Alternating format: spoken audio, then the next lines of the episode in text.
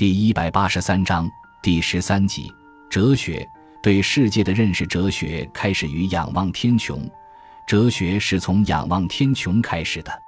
每个人在童年时期必定会有一个时刻，也许是在某个夏夜，抬头仰望，突然发现了广阔无际的星空。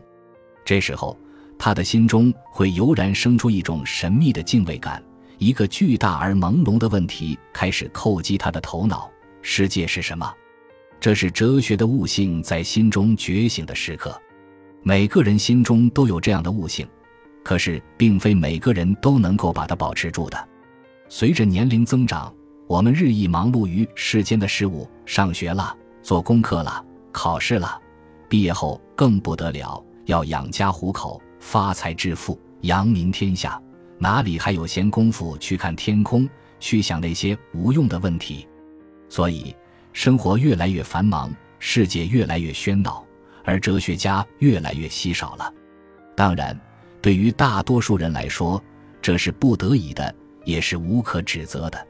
不过，如果你真的对哲学感兴趣，那你就最好把闲暇时看电视和玩游戏机的时间省出一些来，多到野外或至少是户外去，静静的看一会儿天，看一会儿云，看一会儿繁星闪烁的夜空。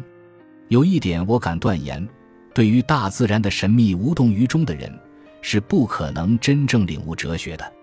关于古希腊最早的哲学家泰勒斯，有一则广泛流传的故事。有一回，他走在路上，抬头仰望天上的星象，如此入迷，竟然不小心掉进了路旁的一口井里。这情景被一个姑娘看见了，便嘲笑他只顾看天而忘了地上的事情。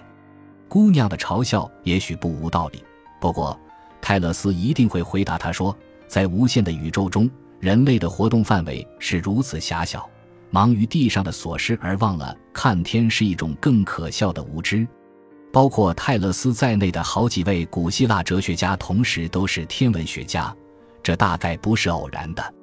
德国哲学家康德说。世上最使人惊奇和敬畏的两样东西，就是头上的星空和心中的道德律。